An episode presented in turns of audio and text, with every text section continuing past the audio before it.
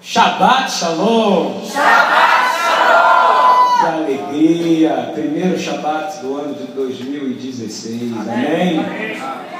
E coincidentemente nós entramos em mais um novo livro da Torá. Glórias a Deus por isso, louvado seja o nome, graças a Deus pelo calor. Quero registrar isso, Rafael, aqui, para todos os nossos irmãos que nos ouvem. Graças a Deus pelo frio, graças a Deus pelo sol, pela lua, pelas estrelas. Graças a Deus pelo poder falar, por poder me saboar com as próprias mãos. Graças a Deus por eu ter podido estar aqui vivo até o dia de hoje. Para proclamar, nós todos proclamarmos o nome daquele que é o Rei de toda a glória. Para chá de hoje é para chá Shebot. Repita comigo, Shebot. Do livro de Do Êxodo mas o nome não tem nada a ver com êxodo. Shemot significa nomes. Quando você fala Baruch Hashem, fala para Baruch, Baruch Hashem. Eu estou falando isso porque não é da cultura da maioria de vocês falar o hebraico. Então você precisa entender que quando eu falo algumas coisas, a gente explica e pede para repetir, não é para a gente poder ser chato. É para poder entrar dentro da cabeça. Porque a Torá, a instrução, foi passada de geração em geração pela palavra. Então a gente tem que aprender. Porque a gente tem que restaurar as raízes da fé. Amém? Restaurar é restaurar mesmo a Bíblia de novo, como é que ela era no livro dos Atos dos Apóstolos. Shemot é plural de Shem. Shem é o que? Nome. E Shemot é o que? Nomes. Porque Mot é o plural do feminino. Tudo termina com ot, shavuot. É o que? Semanas. Sukkot. Cabanas. Sukkah, uma. A gente falou hoje que a gente quer habitar na Sukkah Shalom Ha. Na tenda do que? Da paz do Senhor. Amém? Então, Sukkot é plural. Então, Shemot significa nomes. E geralmente a, a, o nome do livro começa com a primeira palavra, a palavra de maior ênfase. Porque se você ler a Torá em detalhes, você vai perceber que tamanhos de letras e formatos de letras, e do jeito que foi escrito, porque aquilo foi escrito por absoluto direcionamento de Deus, amém? A, a maneira com que foi escrito tem Aleph, tem Beits, estão escritos de número, de formatos diferentes, tamanhos diferentes, há marcações. Então é muito importante a gente entender que aquilo que está escrito é o que está valendo, amém? amém? E valerá por toda a eternidade. A palavra de Deus é fiel e é verdadeira porque nós temos um Deus que é fiel e verdadeiro. E ela começa com um nome, que eu dizendo que é nomes, porque diz assim, Êxodo 1 começa dizendo, estes, pois, são os nomes dos filhos de Israel, que entraram no Egito com Jacó, cada um entrou com a sua casa conforme Deus prometeu e multiplicou. Êxodo 1,7 diz assim: E os filhos de Israel frutificaram, aumentaram muito e multiplicaram-se e foram fortalecidos grandemente, de maneira que a terra se encheu deles. Deus prometeu, Deus cumpriu. Por que, que eu estou falando isso? Porque isso é mega importante. Passaram-se 400 anos e o povo, mesmo sendo um povo que era estava em Goshen, estava naquele lugar, ele dava medo. E o que acontece até hoje? A igreja tem medo. E ela começa a se rebeliar contra Israel. E levantou um novo rei no Egito, que já não se lembrava mais de José. Né? A gente lê em Êxodo 1, 8, 9. Diz assim: Levantou-se um novo rei sobre o Egito que não conhecera a José, o qual disse ao seu povo: Eis que o povo dos filhos de Israel é muito e mais poderoso do que nós. Você imagina a maior nação do mundo olhando para estrangeiros naquele lugar e que cresciam e que estavam se tornando mais poderosos. Então, essa essa, essa sensação que a gente tem de que Israel era um povo fraco, um povo apenas escravizado, não. Ele era um povo que já era reconhecido por ser forte, por resistir. E, teve uma, e foi fiel a Deus, porque mesmo com 400 anos, ali no Egito, eles nunca deixaram de adorar o Deus único. Amém? Adonai errado. E, e acontece o mesmo problema de sempre. Quando Israel ela, ela, ele aparece, o Rafael falou muito sobre isso, o Eduardo também, a gente é líder do Igrejas em Defesa de Israel. A gente, quando a gente fala coisas relacionadas a Israel, quando a gente fala coisas relacionadas ao povo de Deus, na mesma hora há um levante enorme de um exército dirigido por o faraó, que é o príncipe deste mundo. Amém? E nós sabemos o que é isso. Nós somos excluídos de grupos, nós somos, nós somos excluídos do meio quando a gente fala das coisas que foram tiradas. Egito, Grécia, Egito, Pérsia, Grécia. Aí você tem Roma, e ainda não acabou. Amém? Acabou Roma. E a Roma significa tudo isso junto. Ela é um conjunto desses reinos. Ela tem todas as, as qualidades, entre aspas, as deficiências e as mesmas coisas. Eles querem acabar com a Torá, querem acabar com a lei de Deus, querem acabar com a circuncisão, ou seja, querem acabar com o judeu, porque um dia que o judeu nasce, ele não é circuncidado. Ele não está seguindo a Torá, então já não cumpre o mandamento.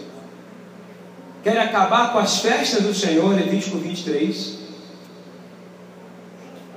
E querem acabar, claro, a maior festa do Senhor, uma das maiores para mim, porque ela repete toda a semana para nos lembrar o quão nós somos pequenos e quão grande é o Senhor, é o Shabat. Graças a Deus que a gente consegue guardar nós aqui. E os irmãos da igreja que nos ouvem, comece a guardar o Shabat, você vai ver a transformação que vai ser na tua vida. É tão poderoso isso, que quando a gente fala dessas coisas dentro da igreja, elas parece que as, na mesma hora os arcos se levantam contra nós e a gente começa a ser excluído porque a gente está pregando a verdade, está indo contra Roma. Nós estamos indo contra todos os principais e potestades seja o espírito do Egito, seja o espírito da Grécia, seja o espírito da Pérsia. Todos estão incluídos em Roma.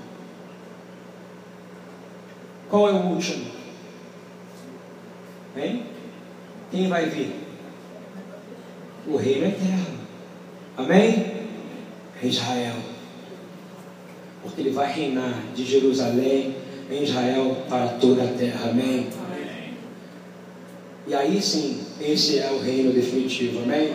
amém? E não haverá mais domínio nenhum do homem sobre nenhum lugar. E a Torá será instituída em todos os lugares da terra. Não haverá um lugar que a Torá não será guardada. Porque a Torá é a legislação da eternidade. Estão entendendo isso? Eu estou dizendo isso porque quando eu estava fazendo essa palavra, a gente tinha que fazer, porque a gente está com palavras livres, e eu tive que pegar Shemot, porque senão a gente perde a continuidade das parashiot. Que são as é muito importante as pessoas seguirem, então a gente tem que fazer Shemot. E Shemot tem uma coisa muito a ver. O faraó não conhecia José. Ele não lembrava de quem era José, a importância que ele tinha, ele só lembrava da situação de que aquele povo estava crescendo, estava se tornando mais forte e poderoso do que o Egito. Mas eu quero dizer para vocês que Deus jamais se esqueceu de Israel, amém? amém? O faraó pode fazer você querer esquecer de Israel, mas Deus jamais esquece de Israel, amém? Olha só o que ele diz: de fato, tenho visto a opressão entre o meu povo e também tenho escutado o seu clamor por causa dos seus feitores, e sei quanto eles estão sofrendo. Exemplo, Êxodo 3, 7 a 10, ok? Por isso desci para livrá-los das mãos dos egípcios e tirá-los daqui para uma terra boa e vasta, onde emana leite e mel. a terra dos cananeus, dos hititas, dos amorreus, dos ferazeus, dos heveus e dos jebuseus. Pois agora o clamor dos israelitas chegou a mim, e tenho visto como os egípcios o oprimem. Vá, pois agora eu envio ao faraó para tirar do Egito o meu povo, os israelitas. Amém? Eu quero dizer uma coisa para você. Deus conhecia bem o coração daquele povo. Aquele povo tinha que crescer e multiplicar e se tornar poderoso. Porque essa foi a palavra que foi dada para Jacó. Que o povo ia crescer e se multiplicar naquele lugar. E essa é a promessa de Gênesis 1. E eu quero dizer uma coisa para você. Nós estamos começando um ano novo e eu sei que tem muita gente que se acha esquecida de verdade. E porque está passando um problema de um ano, um problema de um mês, um problema de cinco dias, um problema de dois minutos. Esse povo aguardou 400 anos. E sabe o que aconteceu? O mundo se esqueceu de Israel, mas Deus não esqueceu de Israel. Amém? O que, que aconteceu? Se você, essa palavra serve para você, diz assim, ó. Eu tenho visto a opressão. Nós, estamos, nós sofremos opressão diariamente. Não é verdade? Nós sofremos opressão diariamente. Quando você sai na rua, eu vou falar, se me prenderem, é, chamo Daniel Oliveira para me tirar da cadeia. Fui à praia no sábado. Que dia que a gente foi? Eu não lembro mais. Segunda-feira, eu acho. Nós fomos à praia, estava lá tomando meu sol, coisa que eu nunca faço, tá gente? Foi depois de três anos. Estou cheio de bolha aqui, não consigo nem sentar direito. E tem gente que nunca me viu e que ouve só a voz. Isso é interessante, tá, Rafael? Tem gente que, que é tão desligada que não sabe como é que a gente é. É bom que só lembra de Yeshua, amém? Amém. Eu estava muito gordinho, daqui a pouco vocês vão ver magro, amém? Pastor Fitness. Vou fazer até stand, stand-up. Sei lá o nome daquilo. É o nome daquilo? Stand-up paddle. Vou subir na prancha. Bom, voltando para a palavra. Eu estava na praia com um casal de dois homens barbudos, musculosos, marombados, tatuados, começam a se beijar na minha frente. Eu estou sendo oprimido ou não estou? Sim ou não? Sim. Isso é opressão? É. Daniel, se você estiver me ouvindo, isso é opressão. Eu fui oprimido naquele momento. Quem guarda os mandamentos e passa por isso, ele é oprimido. O que é uma pessoa oprimida? A pessoa que é violentada nos mandamentos de Deus. Isso é opressão. Está entendendo o que é opressão? É você ser violentado da liberdade de guardar os mandamentos de Deus. E aí, eu olhei para o Marco Gueixe e olhei para o Marlon. Ele é testemunha. Marlon está aí? Não é verdade, Marlon? Fala, yeah! Isso aí eu olhei e falei assim: Yeshua, se tu és o meu Senhor, que esses homens saiam daqui da minha frente agora. O que, que aconteceu, Marlon? Foram embora. Deram na linha na pipa. Sabe por quê? Porque o Senhor até hoje ouve o clamor daqueles servos que são oprimidos pelo Egito. Amém? Marco Guedes falou, saíram rapidinho, né, pastor? Eu falei, é, essa é mais uma oração, pode orar para que eles saiam da sua frente, amém? E que eles se convertam, não seja o opressor deles também.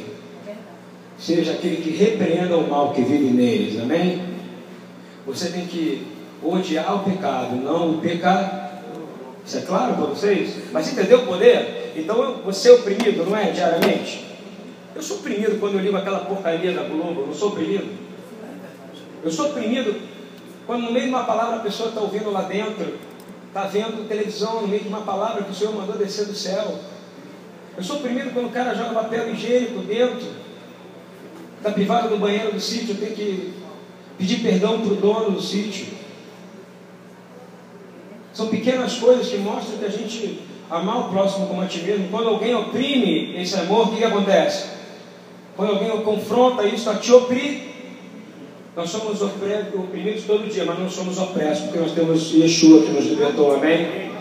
É só chamar o nome do Gaal Israel, repita comigo, Gaal Israel, o libertador de Israel. E ele vem imediatamente, porque ele ainda ouve a voz, e vai ouvir sempre a voz do povo dele. Ele reconhece isso.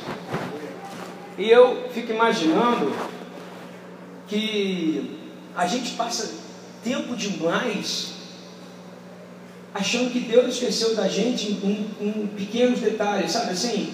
Poxa, mas eu não queria que meu filho estivesse passando por esse problema.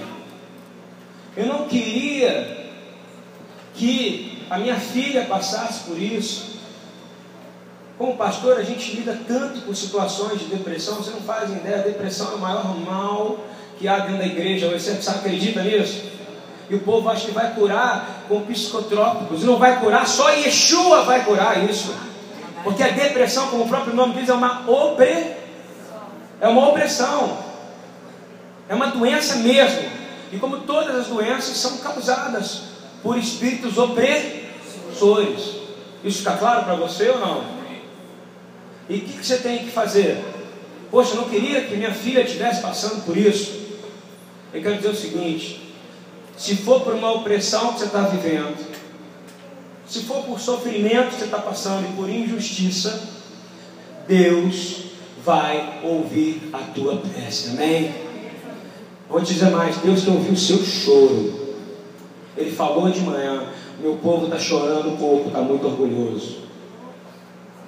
Ele falou hoje: meu povo está querendo sempre culpar o outro uma raiz adâmica violenta de culpar o outro pelos seus problemas. Há um espírito de rejeição absurdo, tão grande que a pessoa sempre acha que o problema é do outro e nunca dele. Nós vamos lá orar por alguém que a gente foi orar hoje de manhã, não é, irmão? Estava com cinco irmãos, se eu fosse, ué, vocês estão orando pelo irmão, estão orando pelo, pela irmã, estão orando pelo outro irmão, mas você não se coloca na posição daqueles que precisam ser libertos de opressão. Amém? Porque o Senhor ele tem prazer em te livrar das opressões desse mundo. Amém? Porque Ele é o Gaal Israel, Ele é o libertador de Israel. Ele é o Gaal Hakul Goim, o libertador de todas as nações que pertencem a Ele. Amém? E isso está isso tá escrito quando a gente vê em Salmo 46, 1 a 2, diz: Deus é o nosso refúgio e o que, que ele é? E fortaleza. Socorro bem presente em. Portanto, não temeremos, ainda que a terra se mude e ainda que os montes se transportem para o meio dos mares. Deus é fiel. Amém. Acho melhor ouvir mais um amém, porque é Ele que é aquele que recebe toda a glória. El Meler Neeman. A gente não falou que Deus é o nosso refúgio e fortaleza, Ele é fiel. El Meler Deus que reina em fidelidade. Amém. Deus, ele, ele tem intimidade contigo. E Ele quer que você tenha intimidade com Ele. Tem algum segredo que você pode guardar de Deus? Alguma coisinha? Ele sonda, ele escrutina os corações, é o que diz a palavra. Ele entra no profundo da tua alma e ele sabe quem é você. Em hebraico a gente falou ontem. O coração é você todo, é você, é o que te traz a vida. A vida. E aí, as promessas de Deus, elas são eternas, como a gente ouviu. Eu acho que a palavra do Rafael falou sobre isso. As quatro palavras falaram a mesma coisa. Tenha fundamento na palavra de Deus que o fundamento da sua vida seja absolutamente a palavra de Deus. A palavra de Deus ela não é um manual, ela é um gabarito, amém? Ela é um gabarito. Ela é aquilo que já é, não é aquilo que será, já é. Deus não é aquele que era, que é e que há de vir, não é isso? Não é o eterno? Então a palavra dele é eterna. E se você olhar para ela, você vai saber exatamente tudinho que você precisa ter na sua vida. E e ele está presente de geração em geração. Eu queria que vocês lessem comigo Salmo 105, 8 a 11. diz assim: Ele é o Senhor nosso Deus, os seus juízos estão em toda a terra. Lembrou-se da sua aliança para sempre. Repita comigo, para sempre. Para sempre. Kileolan vaed. Kileolan vaed. Para todo sempre. Vaed. Para todo tempo. Para toda eternidade. Kileolan rasgou. E diz assim: da palavra que mandou a milhares de gerações. Tem noção que é milhares de gerações? Ele guarda a aliança dele de geração em geração. Então, uma vez que você está aliançado com Yeshua, eu quero profetizar que seu filho também estará aliançado com Yeshua. Eu quero declarar que seu neto, seu bisneto, seu tataraneto, todos os que vierem da tua semente, todos que vierem da tua semente serão aliançados na Brit Hadashah. Até que Yeshua volte até que ele seja arrebatado. Eu quero declarar que a tua semente, que a geração que vier após ti será arrebatada. Entendeu a profundidade que eu estou dizendo para vocês? Porque na verdade o que está dizendo no Salmo 105 é: se ele te dá uma promessa, ele permanece a aliança para ser. Você é aliançado com Yeshua? Então a sua aliança é para? Mas não é só para você. Ele fala, e é aliançada e amarrada a milhares de gerações depois de você. Glória a Deus! Quero declarar de novo: o filho pródigo está voltando para casa. Às vezes quem tem que mudar é o pai.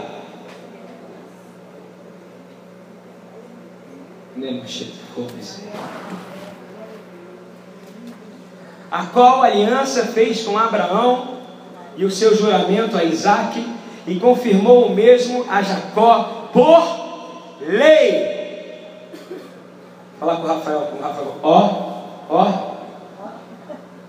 De novo, ele firmou essa aliança, e essa aliança está guardada com você para todos. Se você é aliançado com eu quero declarar: seus filhos, seus netos, bisnetos, tataranetos, tetranetos, todos serão aliançados por milhares de gerações. E se não vier, eu digo uma palavra, ainda. Porque Deus mantém sua palavra. E eu quero dizer, não te oprime, seu filho ainda não vive do Senhor? Oprime, é uma opressão. Você tem um filho na sua casa que não guarda a lei. Porque ele fala aqui que foi passada de Abraão, que foi passada por juramento por Isaac, e foi passada de Jacó pela lei. E a Israel por aliança eterna. Você é enxertado na oliveira? Amém. Então a tua aliança é e é e eterna. E se algum sofisma, mentira, que esteja falando isso para você, eu quero dizer o seguinte: está repreendido em nome de Yeshua. É por isso que ele demorado a vir a libertação que você precisa. Porque você está pedindo e orando de forma errada. Sabe o que você tem dizer? Eu confio em Ti. Liberta-me do opressor, Senhor. Repita comigo. Eu confio em Ti. Liberta-me dos espíritos opressores. Porque o Senhor prometeu guardar a tua aliança em milhares de gerações, aqueles que estão aliançados contigo, por Abraão, por Isaac, por Jacó, em Israel, em Yeshua, pelo Rei de Israel. Baruch Shem Kevod Malchuto Leolam Vaed. Olha aí o Shem de novo.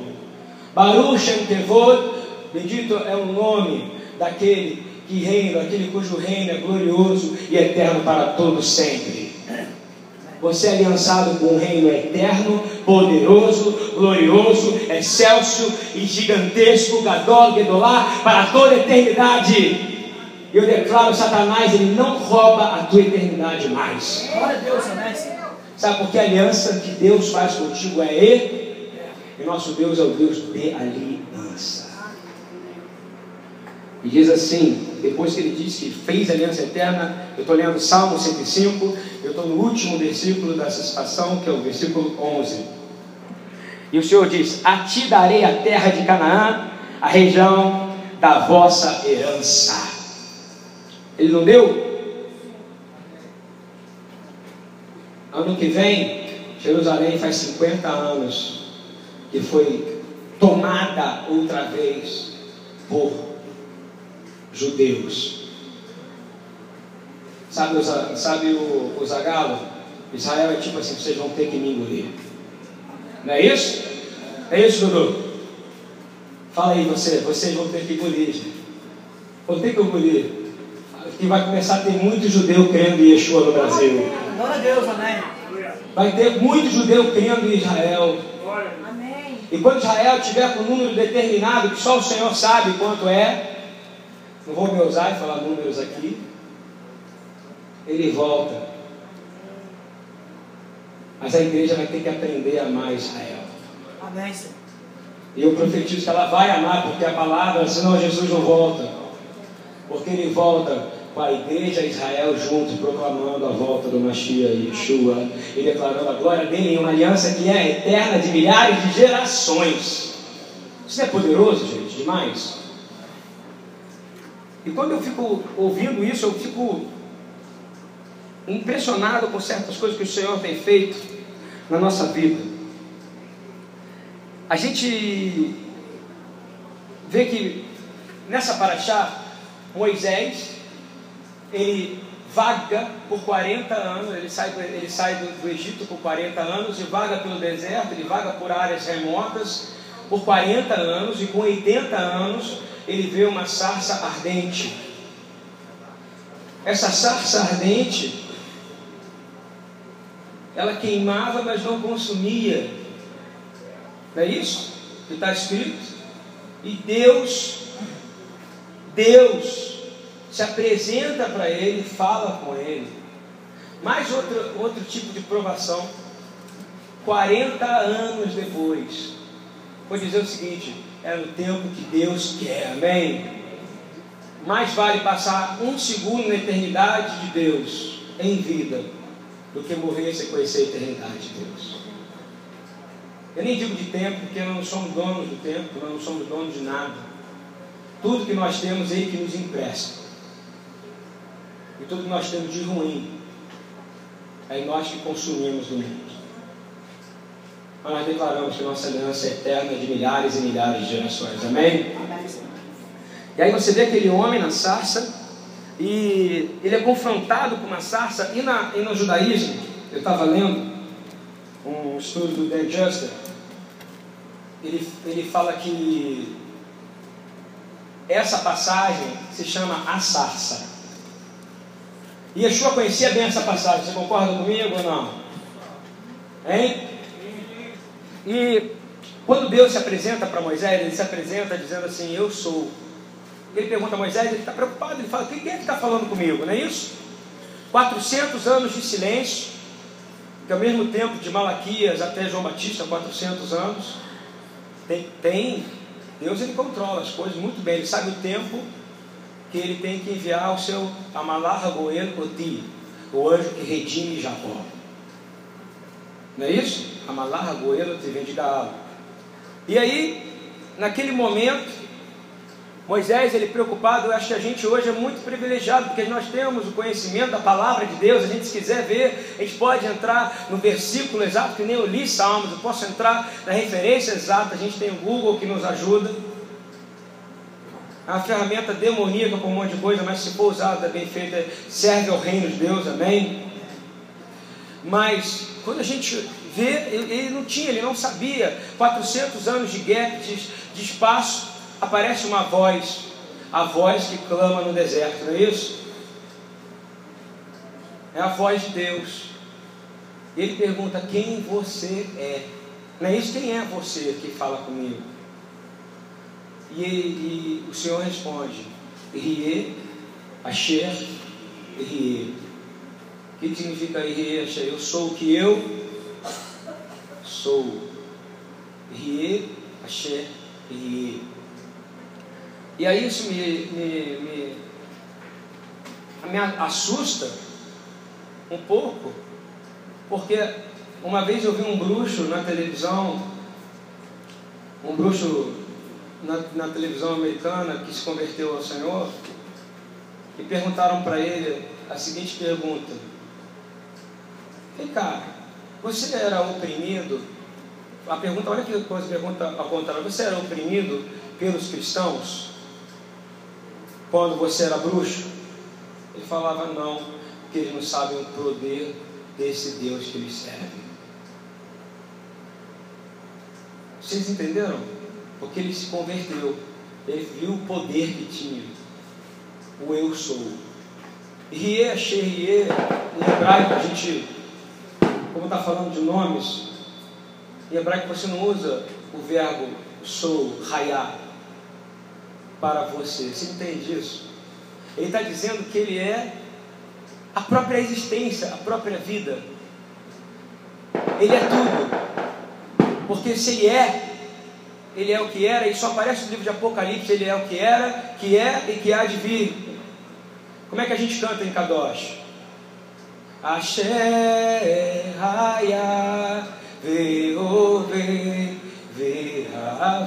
Mais uma vez. Axé, Raya, Veove. Então aquele que era, Raya. Repita, Raya. Que é. Ele é agora na sua vida. Achado, a palavra que eu mais gosto, agora. Então ele está dizendo o seguinte: olha só, eu sou aquilo que é, aquilo que pode tudo, aquilo que é vida. E quando a gente lê isso, está em Êxodo 3,14. Ele diz: Eu sou o que eu sou. Ele está dizendo, Rie, achei Rie. Ele não responde com nome, ele não responde com nada. Ele está dizendo assim: Eu sou a eternidade, na qual, se você entrar nela, tudo é possível a você, meu filho. E se eu entrar em você, eu me manifestarei, como foi falado ontem, o amor de Deus se manifesta através de você. E Yeshua, ele cita essa paraxá em Lucas 20, 34 a 38. Ele cita a paraxá Shemot, a primeira do livro de Êxodo. Olha o que ele fala e como tem a ver com vida. Olha esse midrash do rabino, do mestre, do Deus Yeshua um midrash que só por revelação você pega, é um, olha, olha só. Respondendo, Jesus disse: Os filhos deste mundo casam-se e dão-se em casamento, mas os que forem ávidos por dignos de alcançar o mundo vindouro e a ressurreição dentre os mortos, nem hão de casar, nem ser dados em casamento. Ou seja, não vão se aliançar com esse mundo porque já não podem mais morrer. Repita comigo: não posso mais morrer. Não posso mais morrer. Pois são iguais aos anjos e são filhos de Deus, sendo filhos da ressurreição. Amém? Amém. E que os mortos hão de ressuscitar também, o mostrou Moisés junto da sarça. Olha só o Midrash da Paraxá. Porque ele pegou dizendo assim: quando Deus ele se apresenta como Rie, Asher, Rie, Yeshua está dizendo o quê?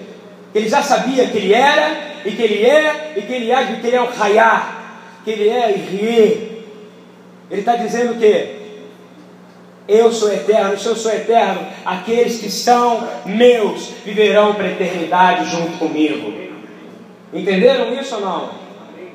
Isso é um midrash que é feito, que é feito pelo maior rabino que já existiu, Yeshua Hamashia. Você não sabe o que é midrash? É quando a gente consegue pegar e colocar um texto para uma revelação dentro do pichat, do literal, do próprio hebraico, dentro da palavra, e inserir trazendo uma revelação. E aí a gente entra no sólido, que é pela pura e plena revelação espiritual. E diz assim: eu queria que você repetisse a palavra comigo. Ora, Ora, Deus não é Deus de mortos, Deus não é Deus de morte, mas de vivos.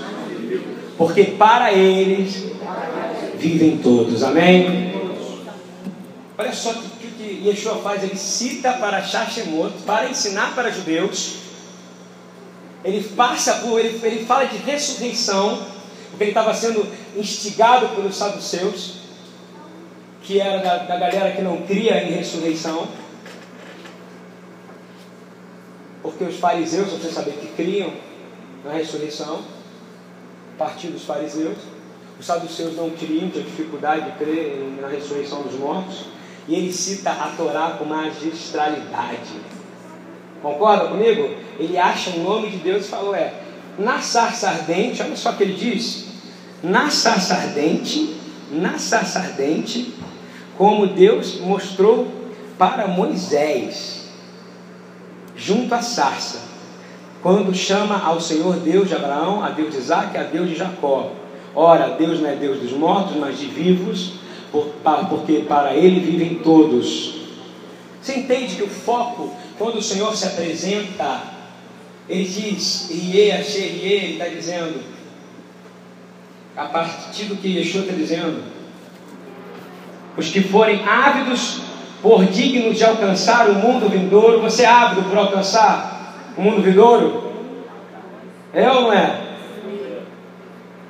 E a ressurreição entre os mortos nem hão de casar, nem ser dados em casamento. Se você realmente foca e entende que Deus é eterno até no nome,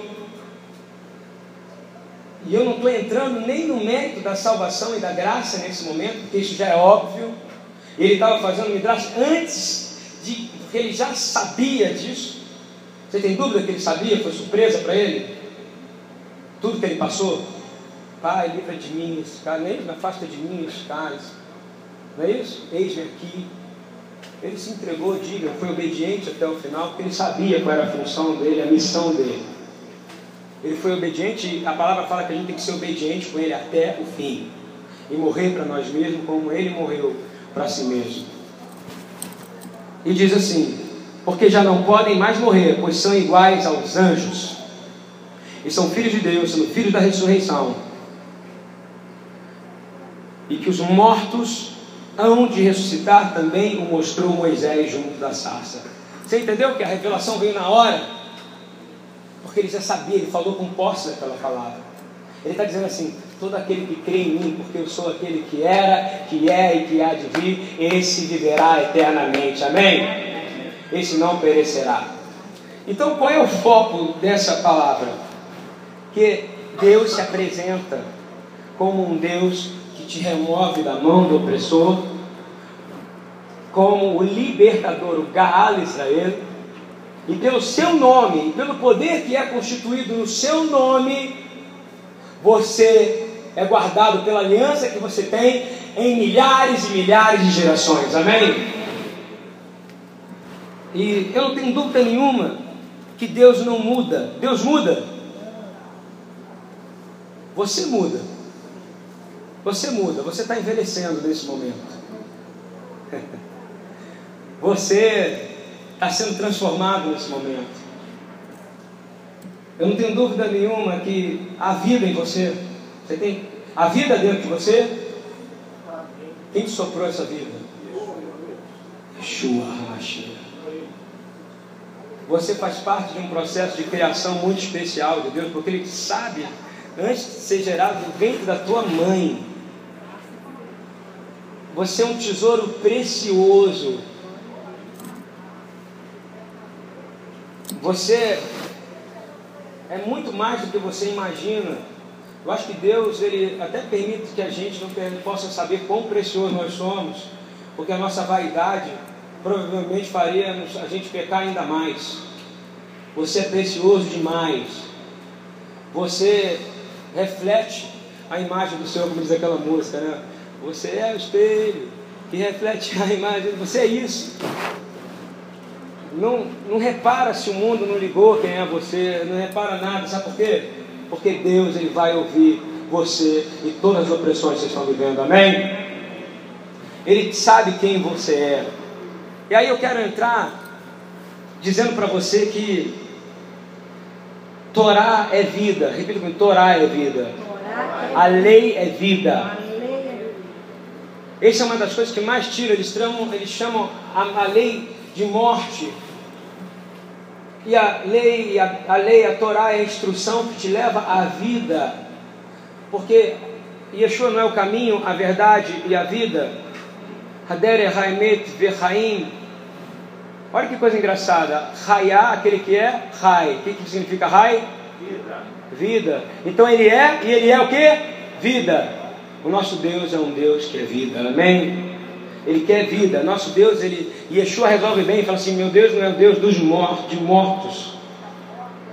Estão entendendo isso?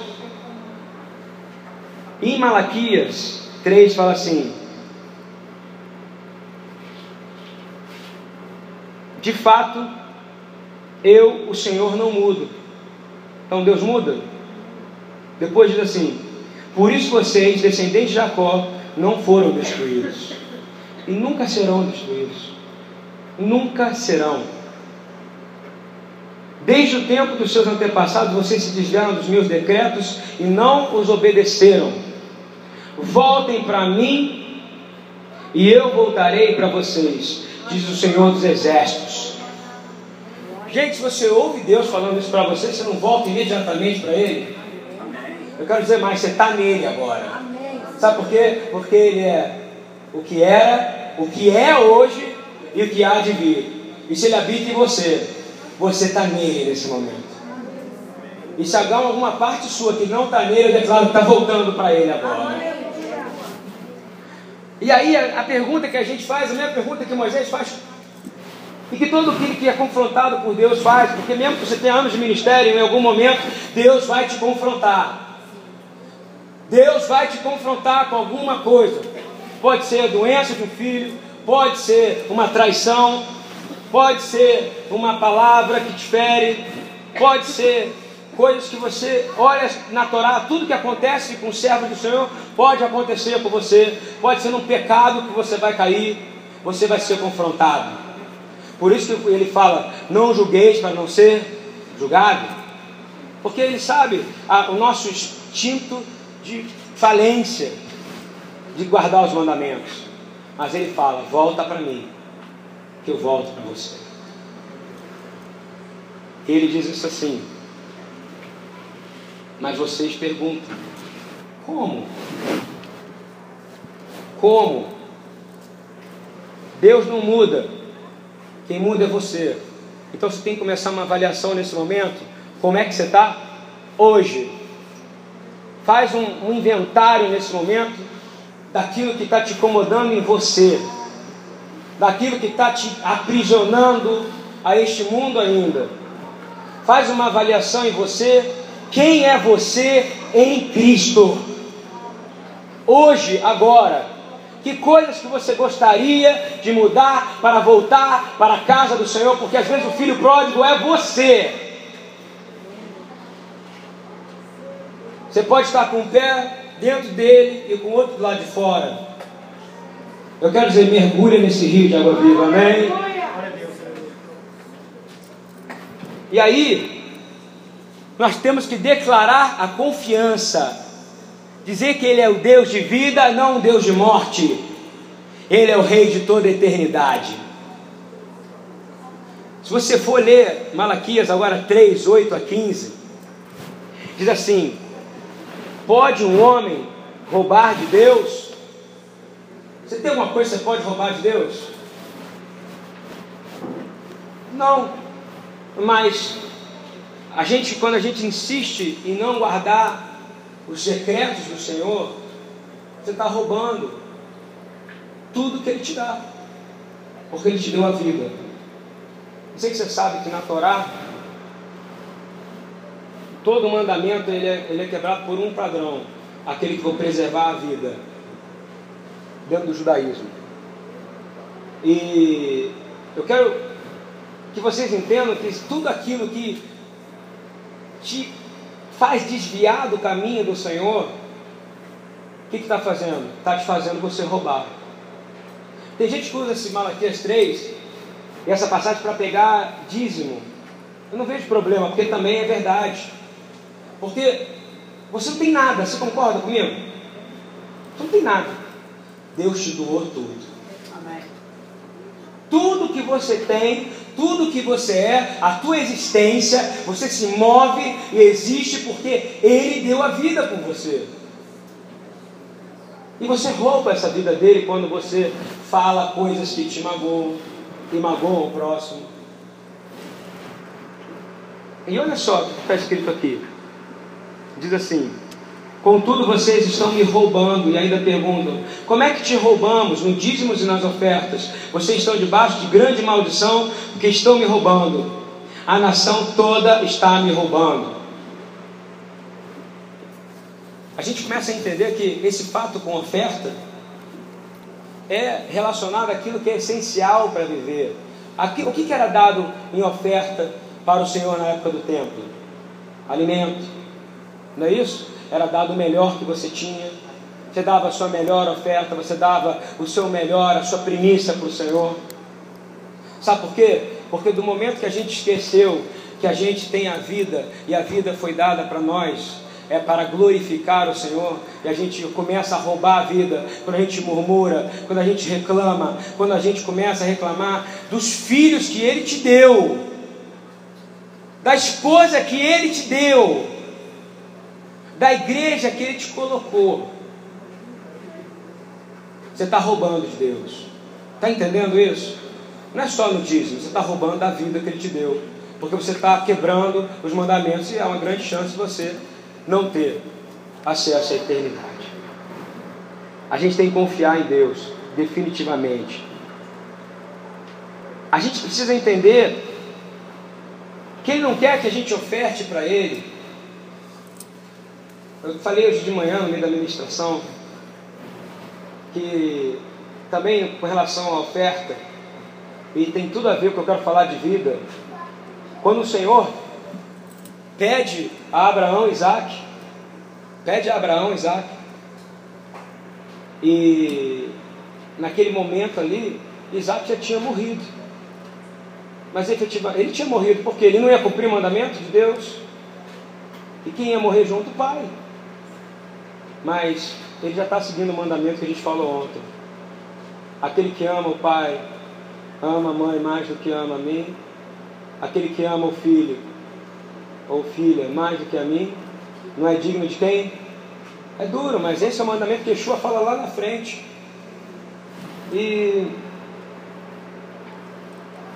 para ter terminando mesmo, a gente lê Lucas 8, 56, 59 a 62. Diz assim: Siga-me. O outro homem respondeu: Senhor, deixa-me ir primeiro sepultar meu pai. Jesus lhe disse: Deixe que os mortos sepultem os seus próprios mortos. Você, porém, vá e proclame o reino de Deus. Amém? Ainda outro disse: Vou seguir-te, Senhor, mas deixa-me primeiro voltar e me despedir da minha família. Ele diz assim: Aí Jesus responde, Yeshua responde: Ninguém que põe a mão no arado e olha para trás é apto para entrar no reino de Deus. Você está apto para entrar no reino de Deus? Pensa bem, faz uma análise hoje. Essa é a pergunta que eu quero fazer para você. É uma pergunta bem de pastor mesmo, que é confrontar a ovelha. Você está apto? Bem. Ou você vai voltar atrás para ver o que está acontecendo? Você vai olhar para trás como foi a palavra maravilhosa do Rabino Eduardo a esposa de Ló, que olhou para trás. O Senhor quer que você se jogue na vida, amém?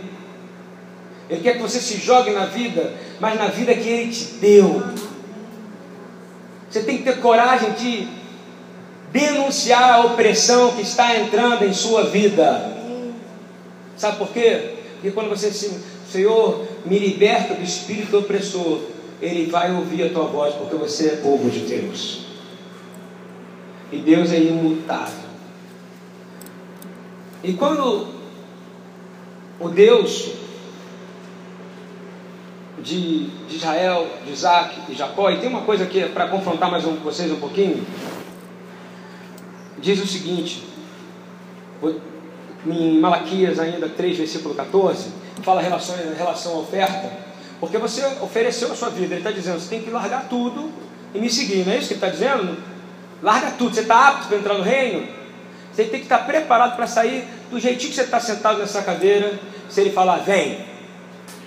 Você não vai poder olhar para trás. É isso que ele está dizendo aqui. Então você tem que começar a fazer uma análise de você se você está apto realmente para entrar no reino dos céus. E se você não está, você vai colocar hoje diante do Senhor. Amém? Na ministração, quando nós formos fazer o Shalom Aleichem, quando nós formos fazer a Birkat Koanim, você vai colocar as suas petições diante do Senhor.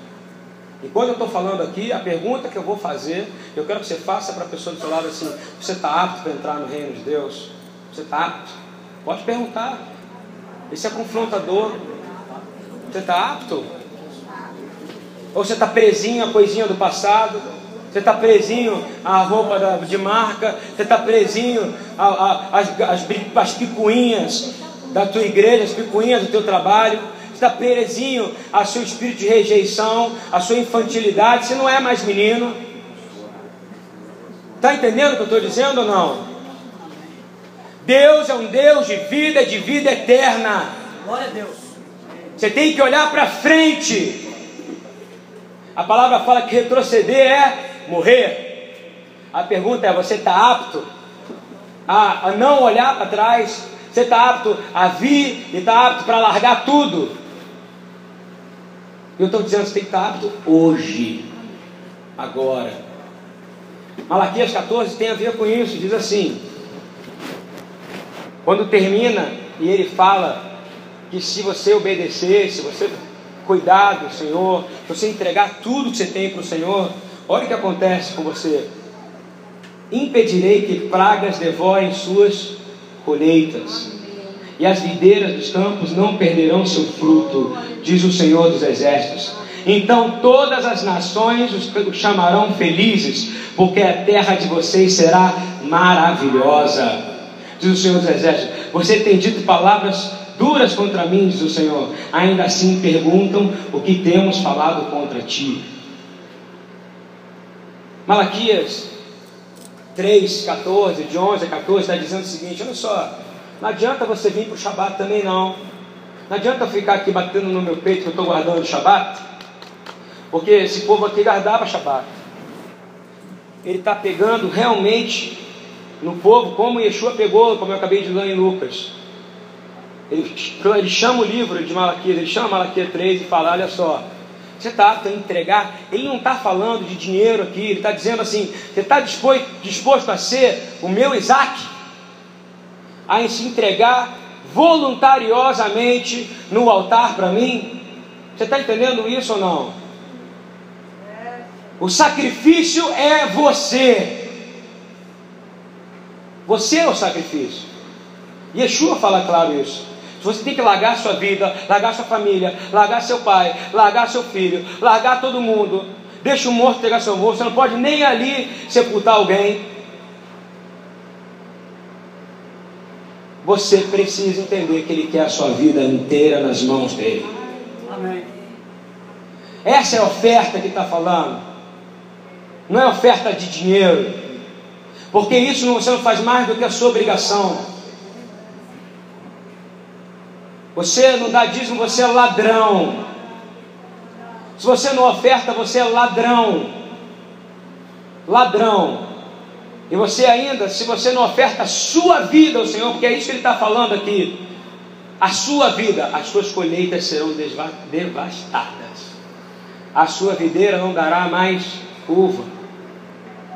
E eu quero declarar que essa noite é uma noite de entrega, amém? Amém? amém.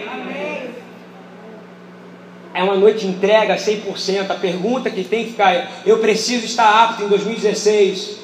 Sabe aquela passagem que fala, louco, ainda esta noite pedirei a sua alma. Hein? O que? Me deu branco agora. O que tenho? Exatamente. O que você tem para entregar para ele? Se ele te pedir sua alma hoje, agora, você vai dizer para ele: Minha alma já é tua, Senhor. Mas ela tem que estar 100%. Porque você vai amar o teu Deus de todo o coração, com toda a tua, com toda a tua alma e com toda a tua força. Amém? E a gente vê que ele está falando aqui da religiosidade. Ou seja, se você roubar ele, em religiosidade, Ele quer que você esteja por completo aqui. Quando a gente fez a adoração mais cedo, a gente não se entregou por completo. Você não estava em gozo e alegria. Sabe por quê? Porque naquele momento você esqueceu todos os seus problemas. Você esqueceu tudo aquilo que estava te aperreando, tudo aquilo que estava te perturbando, Tudo que você, por isso você começou a pular, por isso você começou a glorificar a Deus, por isso você começou a entrar num ambiente que não é normal nesse mundo, porque o ambiente do reino dos céus desceu nesse lugar. E você começou a respirar o ar que existe lá em cima, no trono de Deus, e que está descendo, e cada vez mais quando ele desce, mais sufoca o reino de Satanás, até o dia que Jerusalém vier com tudo e o rei pisar sobre essa terra e declarar que ele é o rei sobre toda a terra. Mas nós já temos que estar entregues a ele, porque ele te deu a vida. E ele está pedindo assim: você está apto para mim? E ele já te libertou, não te libertou? Ele libertou como libertou o povo do Egito. Vou ler o último versículo dessa paraxá e vou ler ele inteiro. Então o Senhor disse a Moisés, estou lendo Êxodo 6, 1 a 6. Então o Senhor disse a Moisés: Agora você verá o que farei ao Faraó. Por minha mão poderosa ele os deixará ir. Por minha mão poderosa ele os expulsará do seu país. Disse Deus ainda a Moisés: Eu sou o Senhor. Amém? Amém. Aparecia a Abraão, a Isaac, a Jacó como Deus Todo-Poderoso, El Shaddai, mas pelo meu nome, o Senhor, não me revelei a eles. Depois estabeleci com eles a minha aliança para dar-lhe a terra de Canaã, a terra onde viveram como estrangeiros. E agora ouvi o lamento dos israelitas, a quem os egípcios mantêm escravos, e lembrei-me da minha aliança. Deus se lembra da aliança que ele tem com aqueles que têm aliança com ele, amém? Porque Deus tem compromisso com aqueles que têm compromisso com ele. Ele diz assim: por isso, diga aos israelitas: essa palavra serve para você nessa noite, ok? Eu sou o Senhor. Eu os livrei do trabalho imposto pelos egípcios. Eu os libertarei da escravidão e os resgatarei com o braço forte com poderosos atos de juízo. Eu os farei meu povo e serei o Deus de vocês. Então vocês saberão que eu sou o Senhor, o Deus de vocês que os livra do trabalho imposto pelos egípcios, e os farei entrar na terra que com mão levantada jurei que daria a Abraão, a Isaac e a Jacó, e a darei a vocês como propriedade, porque eu sou o Senhor. Aleluia!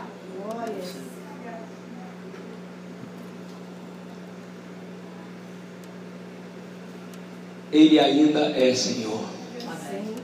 Ele é o Irie, Asher e Ele é aquele que era, que é e que há de vir. E nesse momento agora, você vai ter uma oportunidade de se colocar diante do Senhor. Se quiser ficar de pé, se quiser ficar de joelho. E eu queria que você realmente, se você acha que você precisa se arrepender de alguma coisa, Antes da gente começar o processo de finalização do Shabat, eu queria que no mínimo você ficasse de pé, ou se ajoelhasse. Eu vou me ajoelhar por essa congregação. Eu vou me ajoelhar por essa casa. Eu vou me ajoelhar pela minha casa. Porque ele disse hoje de manhã, ele disse assim, vocês não têm a libertação que vocês precisam, porque você não chora. O livro de Joel fala: chorem os profetas, chorem os levitas. Nós declaramos, Senhor, Tu és o Deus que nos liberta por completo, Senhor. Eu quero estar apto a entrar no reino dos céus, Senhor. Eu quero que essa igreja inteira, a igreja do Senhor, não a BTY, a igreja do Senhor, a Kerrilá, a Carral do Senhor. Eu quero estar dentro desse corpo, como Rafael falou hoje, como Eduardo falou hoje. Eu não quero que nenhum dedo meu esteja fora disso. Eu não quero ser o antagonista da sua obra, Pai. Eu quero ser, Pai, aquele que vai fazer com que o protagonista apareça. Eu quero ser aquele que vai fazer que o Senhor Yeshua apareça mais e mais. Pai, nós declaramos verdadeiramente que Tu és o Rei, Tu és o Senhor, e nós somos pecadores nesse momento.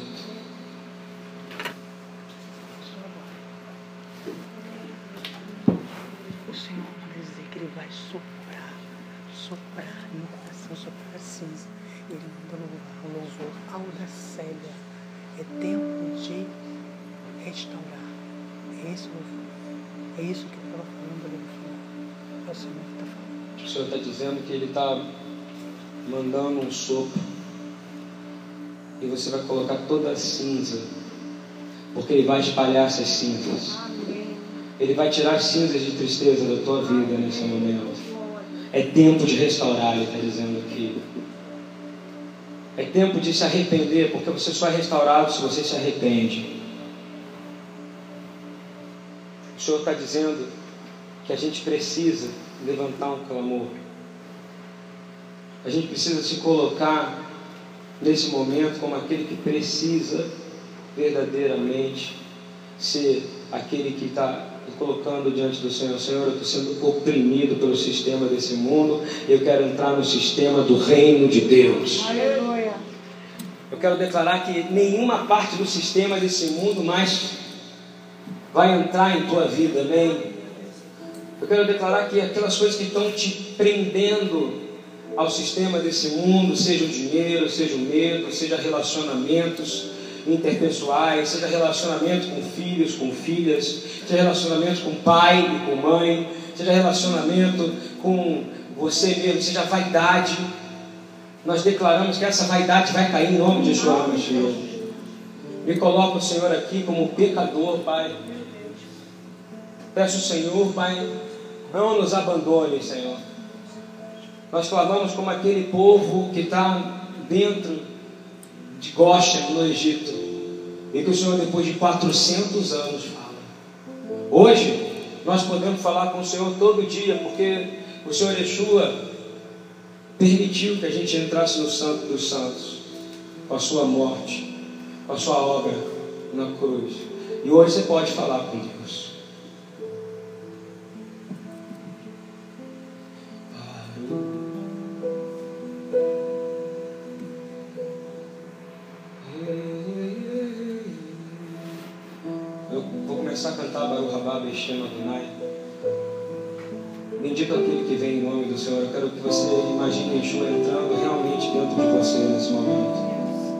Você só é apto a entrar no reino de Deus se ele habita inteiramente dentro de você.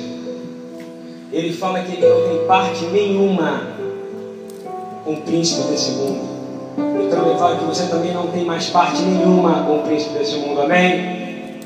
Porque ele vive em você. Ele habita em você. Ele é o Deus que era, que é, que há de vir. Ele é o Deus Raiá, o Deus que é. Baruch haba Beshem Adonai Aleluia Toma arrependimento nesse povo, espalhe a cinza, Senhor. Venha como sacerdote, remova toda iniquidade, Senhor. Remova toda iniquidade, remove toda a carnalidade do pecado, as tradições de homens e coloca agora, Senhor, no Espírito vivo, Senhor. Aleluia.